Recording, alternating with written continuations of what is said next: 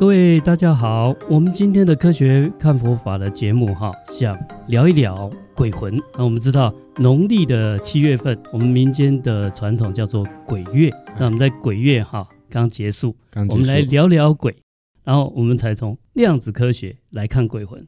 哦，可以用量子科学来看鬼，是不是？哎，是我们来谈一谈，聊一聊。那谈到这个中元节哈，这个农历七月份啊，不管民间的信仰或者是佛教也好啊，通常会办这种中元的法会。那这个中原法会哈，有一部经啊，常常会被读诵，《地藏经》是不是？是的，是的，很有名的《地藏菩萨本愿功德经》。嗯，这部经典哈，传说哈，是从唐代就已经传到我们的中国。这部经的翻译哈。据说是西域于田国的高僧时叉难陀他所翻译的。那时叉难陀哈，可能哈有一部经王之称的《华严经》啊，这部经大家也许也听过。哎，这个很有名的《华严经》，也就是时叉难陀所翻译的。当时哈唐代的时候啊，就是武则天武后啊，他派遣使者到这个西域。和田国啊，现在叫于田，去邀请死叉南陀这位高僧进入到长安啊，然后再翻译。那相传这一部《地藏经》也是他翻译的。嗯，那这一部经典从唐代传入以后，就受到这种我们华人的重视。嗯啊，特别它里面的这个鬼神思想相当特别。那我记得我小时候了哈，还没有。接触佛法的时候，那看到电视也好，广播也好，电影也好，讲到这个鬼故事啊或鬼片的时候啊，通常通常哦，这鬼都是很恐怖，而且会会伤害人的啊。但事实上哈，在现实世界上，鬼很少在伤害人的哈，大部分被伤害的是人伤害人比较多啦。那那《地藏经》这边这部经典就告诉我们啊，其实呃，鬼也有分福报多的，福报少的。嗯，也有所谓的善鬼，他会帮助人的啊，像监牢地神啊，像我们现在民间传说的这个土地公啊，这是比较有福报的、有善心的这些鬼，哦、鬼道众生。嗯，他事实上在帮助众生啊，特别是有时候因为业报要下地狱啊，他会在这个下地狱之前哦，赶快想办法啊，来帮助大家能不能得到解脱。嗯，啊，那当然有一些魑魅魍魉啊这种。鬼是会害人的，但是他们害人哦，也是情非得已。其实啊，我们仔细分析，鬼道众生大部分是蛮可怜的，因为这个鬼道众生的业报，是因为他的前世兼贪啊，他的业报变成这一世哈，嗯，他对食物的贪求，不过因为他的咽喉啊很细，所以没有办法得到食物的满足啊，而且不但咽喉细，食物吞到他的咽喉道里面啊，会非常的疼痛。甚至食物在他面前会化成火炭啊、所以这种是很悲惨。我们想象自己哈、哦、非常饥饿，食物在面前看得到吃不到那种痛苦，所以我们可能对这个鬼神的思想啊、哦，可能要再重新去思考一下。好，那今天呢、哦，刚好有一位啊研究啊这个宋代鬼文化的啊这个专家。啊，就是我们的蔡宗颖先生啊，他是大家好，您好啊，非常欢迎。他是国立政治大学的硕士，他最近啊有一部著作哈、啊，叫做《宋代读书人与他们的鬼》。哎哎，我们掌声欢迎一下，来，谢谢，欢迎。好啊，那非非常谢谢哈、啊，今天呃、啊、这个宗颖先生也到我们的现场，那我们今天就给三个人一起来聊一聊，谈一谈。那哎，我刚才提的这个《地藏经》啊，两位可能都听过啊。嗯那两位对我刚才的这个讲法有没有什么意见？我会很好奇一个问题，一直以来大家都说有做妻这个习俗，对不对？那这个是来自于《地藏经》里面吗？还是这为什么会有这个？是怎么来的？我讲七是一个我还还蛮好的整数，嗯，然后其实这样的东西在唐朝末年的时候，在士大夫阶级，就是所谓那些读书人，已经非常的流行。嗯七这个啊，竹林七贤，竹林七贤，大家都喜欢七这个数字。嗯、对，七乘以七四十九，在四十九天里面，刚好是一个阶段一个阶段的循环。嗯，在这个循环之面之间呢，反正佛教说人是中阴身，中阴身从宗教学来说，它就在过渡，不是 A 也不是 B，、嗯、那就在这中间，非 A 非 B。所以在这个阶段之中，他想到家人可以做福报给他。嗯，对，那可是啊，其实对这里面在宋代就有一些读书人哦，也非常反对这个。像司马光，我们都知道他小时候打破水缸，对，可是司马光里面，他其实他其实抨击大家都在做棋，因为他说大家读佛经，佛经我也读佛经，可是我就找不到你到底哪里要做棋啊？里面没有，没里面没有写要根据。不存在。可是呢，民间信仰通常有一个约定俗成，大家都这么做的时候，它就变成一个新的流行。甚至当时候宋代僧团，因为他必须要进入市场竞争，对，他必须要得到那些精英家族认同啊，所以他们做开始做起了。有点像现在中秋节的概念，到底为什么要烤肉？我们不知道，也不知道，好像是来自于某个，据说是某一家烤肉酱的广告。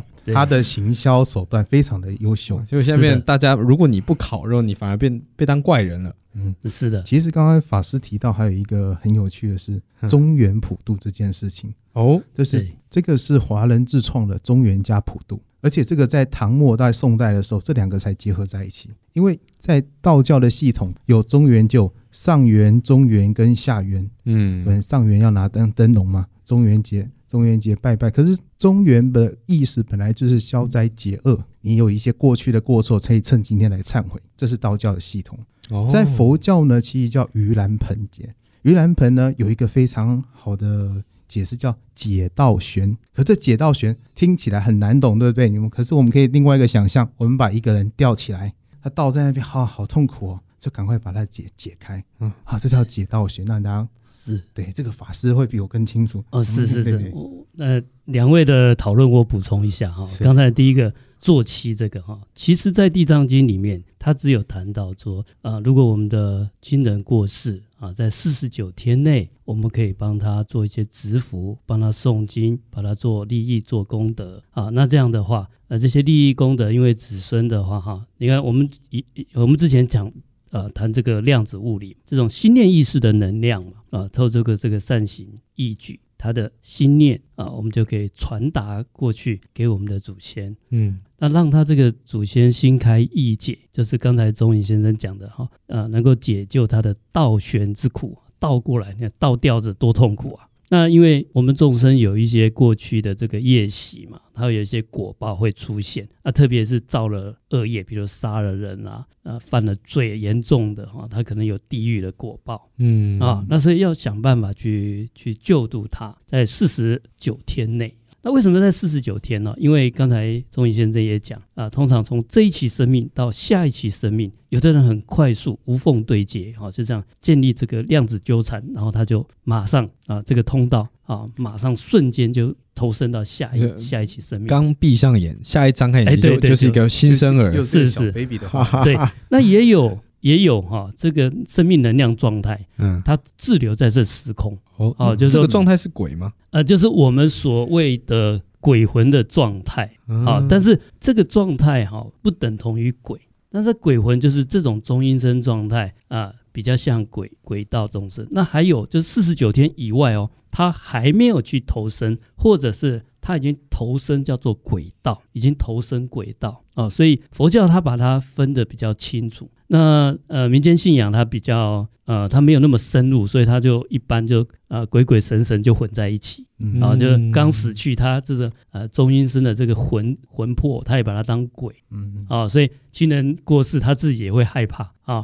是啊，然后然后还有一种是已经投身到鬼道众生了啊，他已经下一期生命了，嗯，那个是最惨，就是他因为他业报的关系，他就变成是一种我们六道。啊，我们之前节目有谈，呃，三恶道，就地狱道、恶鬼道、畜生道啊，他已经投身到恶鬼道，那他就一直要受苦到他的业报尽为止。好，那这个四十九天啊，为什么会变成坐骑？这个很有趣啊，可能这个宗颖先生他在这种时代历史上的研究啊，可能会更为清楚。那我个人是猜测，很可能这个演变啊，是因为宗教经济啊，就是说我们把它做仪式化嘛。那仪式化很多啊，就好像刚才谈中秋节 为什么要为什么要烤肉，要卖烤肉酱？对对对，它也是一个经济、哦、经济的思考，嗯、所以那也可能是一个经济的思考、嗯、啊。我个人认为是这样，其实回回应法师刚才说的，其实中国民间怎么看待什么叫鬼？嗯，他其实非在很早的思想里面，他就说了人死为鬼，人死的就是鬼。那鬼这个字是的，它的意思就是归回家的那个归归途的归。那就是回回到哪里呢？回到整个大地的母亲的怀抱。所以说，常常古文你会看归一个人死了就归于土。所以早期的我们看一些先人们多半用土葬，用火葬，还是佛教进来以后一个新的新的趋势。那其实，在民间信仰的中国民间信仰，大家就觉得所谓的鬼人死后其实就是一团的能量。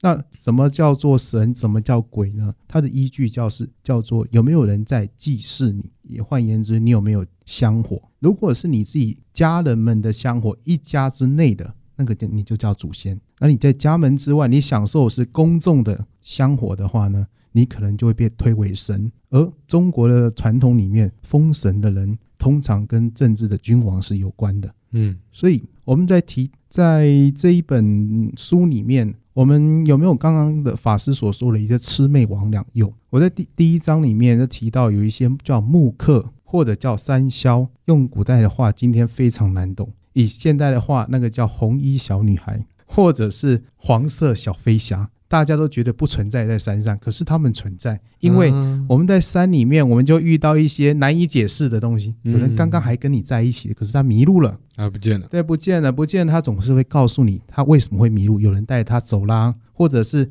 他在有点意识不清楚的时候，他遇到了谁？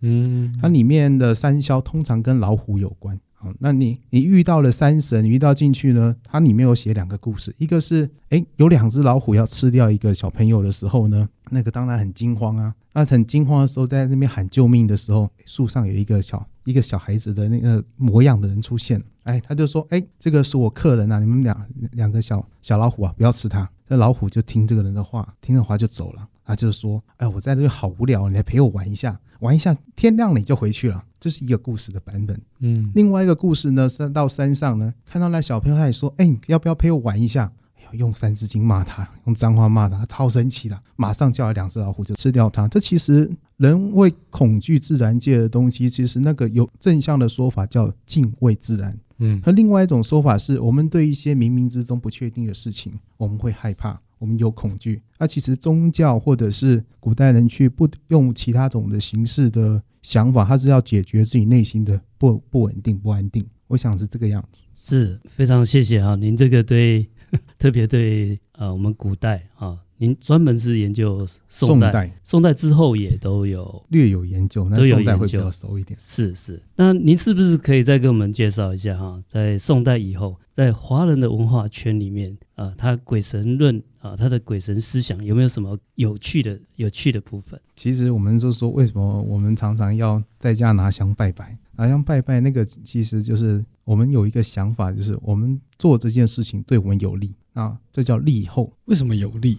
因为通常我们透过外国人来看我们的文化的时候，就会很有趣。那有外国的研究者，他来到中国在做研究的时候，他觉得中国人好奇怪啊！中国人竟然拿着死人，人死了之后，哎，都变成骨头，你还不下葬？为什么呢？我还没找到一个风水宝地啊！那为什么要找风水宝地？因为找风水宝地，我家里子子孙孙都能富带世世贵贵。他想要求富贵哦，所以有人说啊，怎么会这样呢？你怎么拿了先人的骨头来为了你下一辈子的享福？这是一种想法。嗯，那另外一种想法是，为什么我们要祭祀？是因为人跟祖先之间，我们有一种冥冥之间的连结，即使他是死掉了，他已经他只是到过渡到了另外一个世界，他们之间是有 connection 的。嗯，就就好像是那个墨西哥的鬼节一样，祖先还是会回来的。所以，我们想象着我们去祭拜他的时候，其实就是他好像活在你的身边，你跟他做互动。嗯，这样的互动是你跟跟他有好良性的互动的时候，其实你的祖先已经在那另外一个世界化成另外一个力量，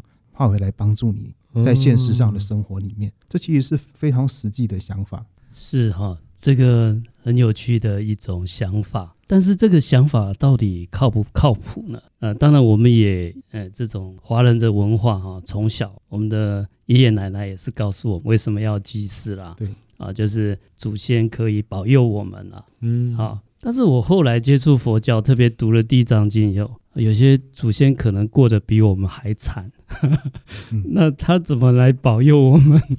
好，这个呃，当然了，从从比较利益的角度啊，当然因为看不到嘛，所以我们华人很很有趣啊，就是有烧香就有保佑啊，就是这个这个观念。不白无波比，但是，但是他可能呃，不见得会细究里面的这个道理，或里面的这个缘起，或里面的因缘果报啊。那事实上，呃，你看啊，如果我们这些造了恶业的祖先，他可能哈、哦。还需要我们后代来帮助他、利益他，他可能都没有办法帮助我们啊。那当然呢，也有啊很有成就的祖先啊，他可能身为天人啊，或者刚才钟颖先生讲的哈，他有人祭祀，或者他有功勋啊，他位列神格啊，那当然他可以帮助我们啊。那因为毕竟呢，民间信仰啊，它就是比较信仰的层次啊，所以我在想，它宋代跟人文跟这种比较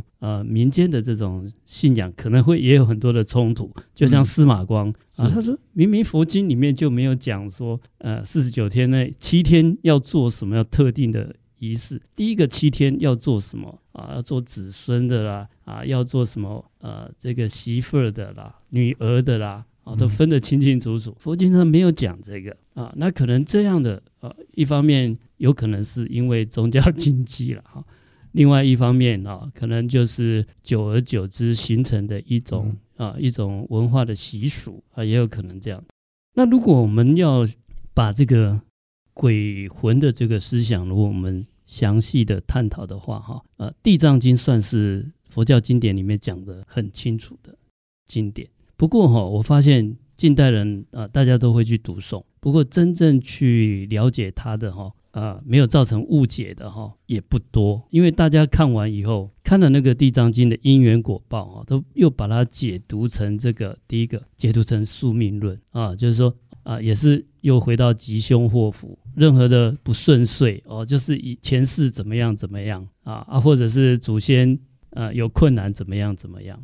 那里面的细节哈，往往大家没有去探讨。总而言之了哈，我看看两位不知道同不同意我的想法。因为吉凶祸福从佛教的角度来看，是自己的行为，而且这些是自己观念行为的种种的累积所造成。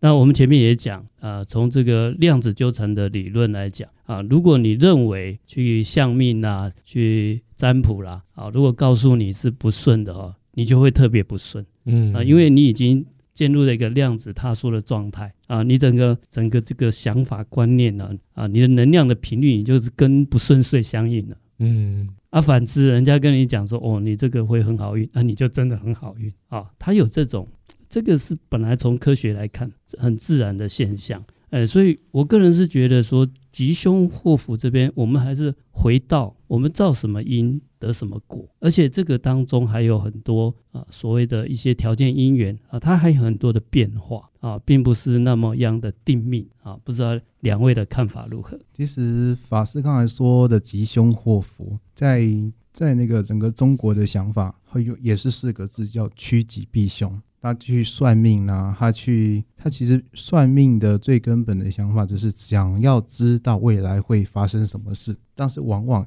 命不可测，所以在命不可测的情形呢，我们人也很奇怪啊，总要透过别人告诉你一个命运，然后你比较会坦然的去接受。它其实也反映的是人不容易坦然去接受。我这本书里面其实有提到一个还蛮有趣的是，连皇帝也要算命。皇帝算命的时候，他在当皇帝前，他去庙里卜卦，他也要去卜卦，他也得到了神明的赞许和神明的许允诺之后，他才决定。要去革命，可是当他到了皇帝之后，他也要算命。他那要算什么呢？他其实算的是第一个，他在位能多久；第二个是人的生命是有限的。当你当到皇帝之后，你真正在意的是你还有活，你还能活多久？嗯，活多久你还能存在的？这其实是人一直想回答的问题啊。那其实法师刚才提到的是《地藏王菩萨本愿经》之外，那为什么？其实就你引引申到的是宋代，那为什么突然的开始要流行了？大家要做普渡这件事情？其实里面